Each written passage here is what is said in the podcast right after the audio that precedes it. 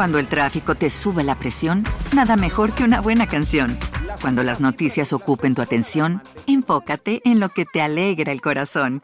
Y cuando te sientas mal, un buen médico te ayuda a sanar. Sabemos que mantener tu salud es tu prioridad, también es la nuestra en Kaiser Permanente, donde trabajamos juntos para cuidar de todo lo que tú eres. Kaiser Permanente, para todo lo que tú eres. Kaiser Foundation Health Plan of the Mid-Atlantic Stay Inc., 2101 East Jefferson Street, Rockville, Maryland, 20852.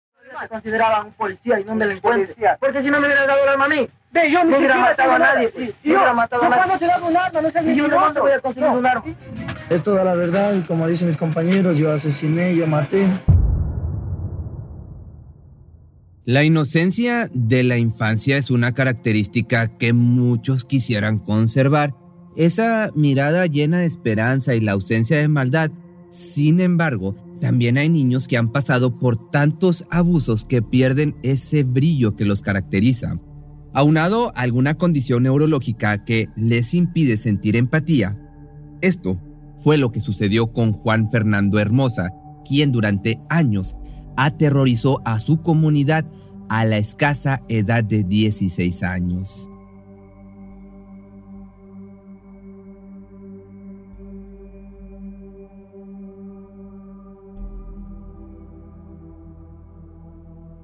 Cuando las autoridades recibieron la notificación de que se había encontrado un cuerpo a orillas del río Aguarico en Ecuador, no esperaban encontrarse con tales señales de sufrimiento. La víctima había sido sometida a varios ataques con machete. Sus manos se encontraban atadas con alambre y finalmente diversos orificios de bala indicaban que le habían arrebatado la vida.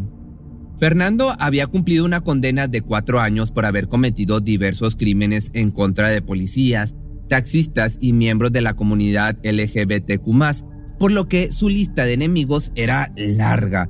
Cualquiera pudo haber sido culpable.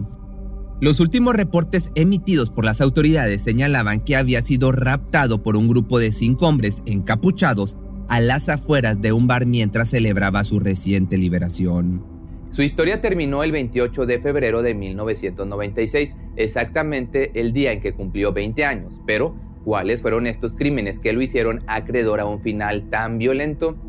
Juan Fernando Hermosa Suárez nació el 28 de febrero de 1976 en la provincia de Sucumbios, Ecuador. Sus padres biológicos no pudieron hacerse cargo de él, por lo que fue puesto en adopción hasta que la familia Hermosa Suárez lo dotó de un hogar en el que pudiera crecer feliz y alejado de preocupaciones, dado que ellos no podían tener hijos. Junto a sus padres adoptivos, Rafael Hermosa y Zoila Suárez, vivió en la ciudad de Babagoyo hasta 1981 año en el que su padre decidió vender la finca donde residían para cuidar mejor de su esposa y tener una vida tranquila. En 1982 se habían instalado en la ciudad de Quito.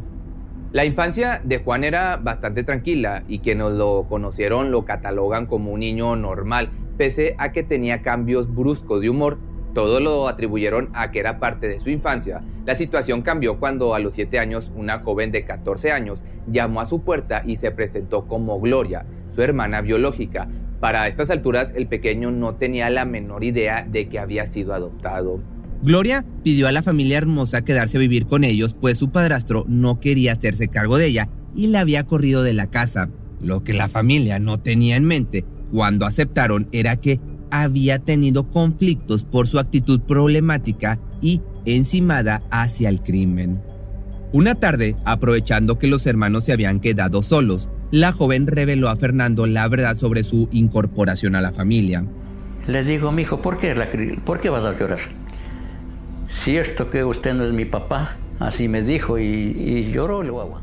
Por si no fuera suficiente, su hermana le repetía en diversas ocasiones que deberían robar las pertenencias de la familia y huir juntos, pues no tenía ningún vínculo afectivo con sus padres adoptivos. Juan de esta manera creció escuchando de su hermana decir que la familia hermosa no lo quería y solo buscaban hacerle daño antes de abandonarlo nuevamente. Esto obviamente causó un grave cambio de comportamiento en el joven, pues a sus nueve años comenzó a quitarle la vida a perros y gatos que encontraba en el camino. En una ocasión, de hecho, fue sorprendido llevando los restos de un felino en su mochila, lo que le causó una expulsión inmediata de su escuela. Aunque su padre lo castigó físicamente en diversas ocasiones, el hombre asegura que nunca se le pasó la mano y no le causó daños físicos considerables. Esto era algo muy común en aquella época. Algunos padres y hasta los maestros impartían un par de golpes a sus hijos para supuestamente educarlos mejor.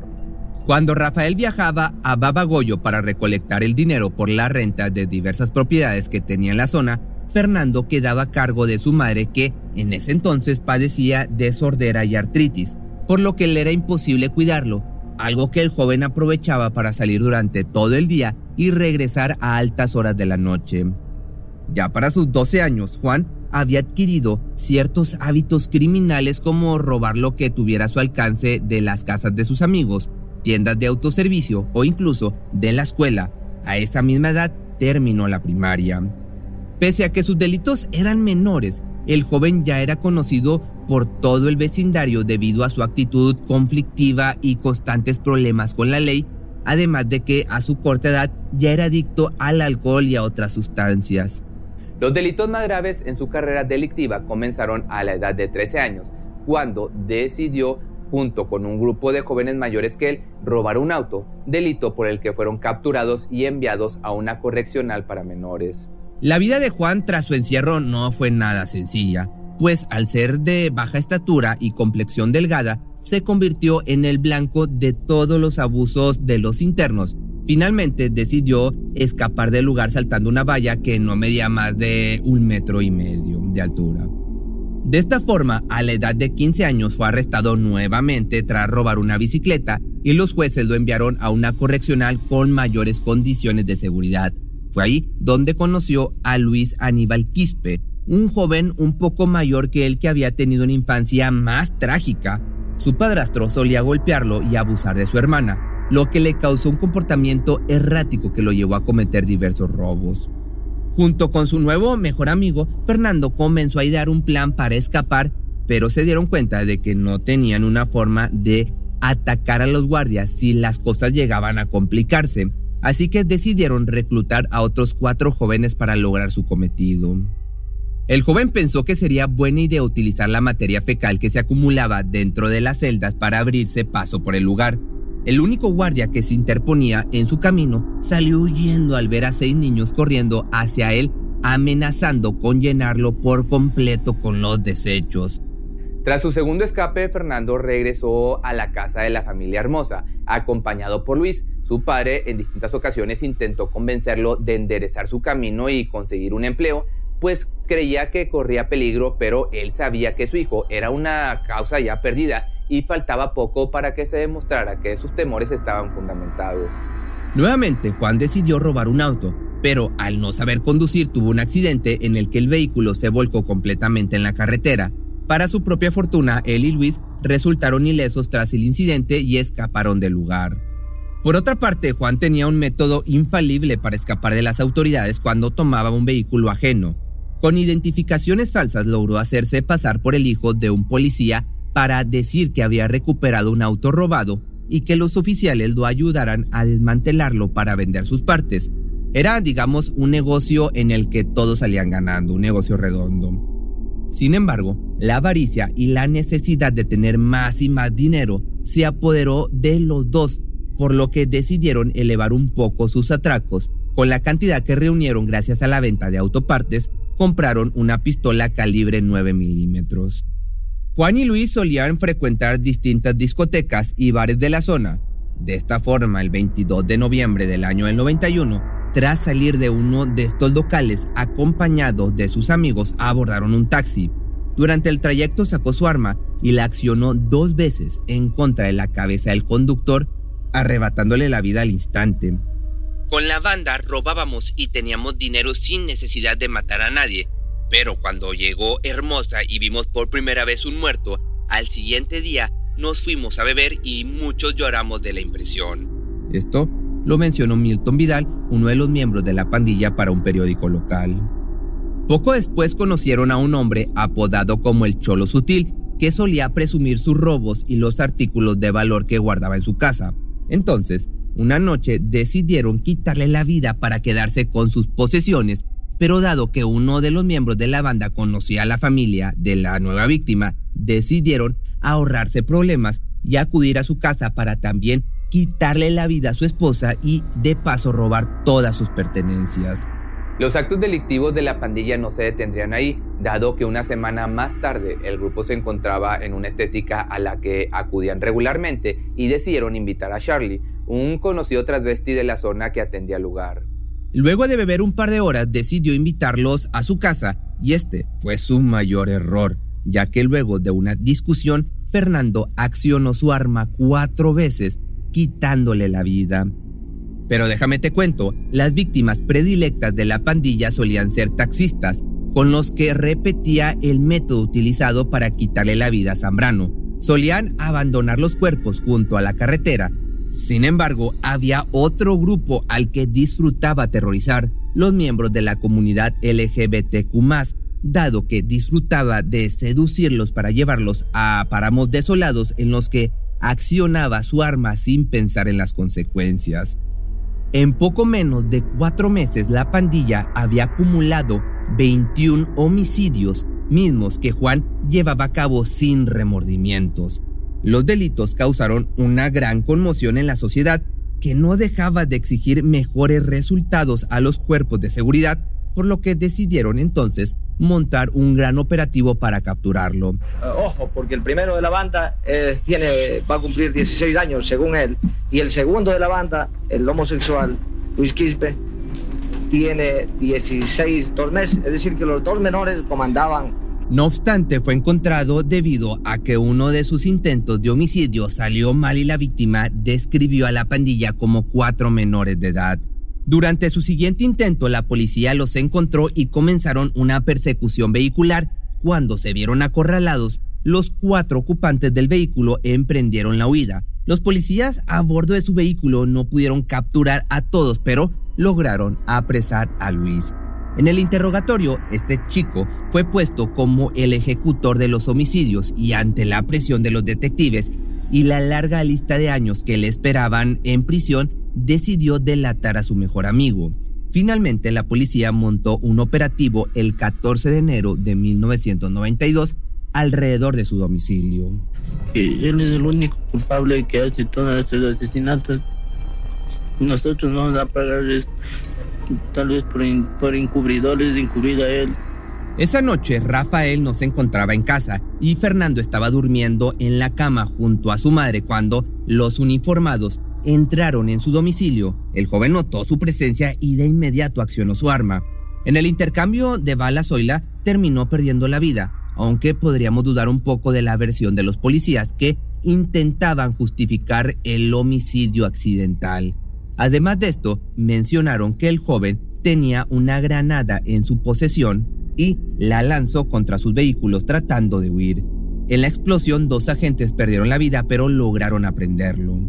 Unas horas después, los medios de comunicación se dieron cita en las instalaciones de la policía donde presentarían a Fernando como responsable de los homicidios, pero todos se quedaron helados cuando pronunció sus primeras palabras. Mi nombre propio es Juan Fernando Hermosa Suárez y yo soy nacido el 28 de febrero de 1976 aquí en la parroquia González Suárez. Cuando los medios y los detectives cuestionaron sus motivos para cometer los crímenes, Fernando se justificó en diversas ocasiones argumentando que los taxistas solían cobrar sumas exageradas por sus servicios durante la noche.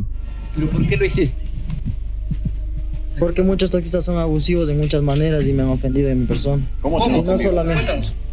¿Cómo que ofendido? Son, son abusivos en una parte porque uno a veces se les coge de golpe de 8, 9, 10 de la noche. Una carrera que vale temprano a 1500 me han cobrado 2500, 3000 suples en la noche. Finalmente fue sentenciado solamente a cuatro años en la institución para menores Virgilio Guerrero, donde se convirtió en uno de los líderes de la pandilla del centro. Tan solo 16 meses después de su ingreso, logró que su novia Yadira ingresara un arma al lugar para que pudiera escapar nuevamente. Reunió a un grupo de 10 jóvenes y durante la conmoción le quitó la vida a uno de los guardias accionando su arma en cinco ocasiones. Tras su tercer fuga, se trasladó a Colombia donde intentó mantener un bajo perfil, viviendo de la venta de joyas que había acumulado durante sus atracos, pero en ese país también era buscado por las autoridades por lo que no podía mostrarse en público. Cansado y hambriento, finalmente se entregó a las autoridades por lo que fue enviado nuevamente a Ecuador para recibir su condena. Sin embargo, las autoridades decidieron no aumentar su condena pese a la fuga y el homicidio del guardia, por lo que reinstauraron su sentencia liberándolo en el año del 96 tras haber cumplido cuatro años en el centro juvenil. Luego de ser liberado, se trasladó a Sucumbios, en Ecuador, donde esperaba llevar una vida tranquila junto a su padre, hasta que fue raptado por un grupo de encapuchados que le arrebató la vida. Pese a que los medios locales aseguraron que se trataba de un grupo de policías buscando venganza, esto nunca pudo ser comprobado y probablemente los detectives quisieron hacer caso omiso al homicidio como una forma de venganza por haberle quitado la vida a uno de los suyos. Me voy a la morgue ahí. Pero nadito de lodo todito, no se le conocía nada, nada, nada, nada. La correa por un lado, los zapatos por otro lado, la, puesto solo la una media. La identidad de sus ejecutores nunca fue revelada, pero como te mencioné al inicio, Juan Fernando Hermosa tenía una larga lista de enemigos. Al final, pues queda en ustedes sacar sus propias conclusiones y déjame aquí abajo en tus comentarios quién crees que haya sido el responsable. Pero si te gustó este video, también me lo puedes encontrar en mi Facebook, estoy como Pepe Misterio MX. Cuando el tráfico te sube la presión, nada mejor que una buena canción. Cuando las noticias ocupen tu atención, enfócate en lo que te alegra el corazón. Y cuando te sientas mal, un buen médico te ayuda a sanar. Sabemos que mantener tu salud es tu prioridad, también es la nuestra en Kaiser Permanente, donde trabajamos juntos para cuidar de todo lo que tú eres. Kaiser Permanente, para todo lo que tú eres. Kaiser Foundation Health Plan of the Mid-Atlantic Stay Inc., 2101 East Jefferson Street, Rockville, Maryland 20852. ¿Te preocupas por tu familia? Entonces, ¿por qué darles solo huevos ordinarios cuando pueden disfrutar de lo mejor? Eggland's Best, los únicos huevos con ese delicioso sabor fresco de granja, además de la mejor nutrición, como 6 veces más vitamina D, 10 veces más vitamina E y 25% menos de grasa saturada que los huevos regulares, además de muchos otros nutrientes importantes. Así que, dales los mejores huevos. Eggland's Best. Mejor sabor, mejor nutrición, mejores huevos.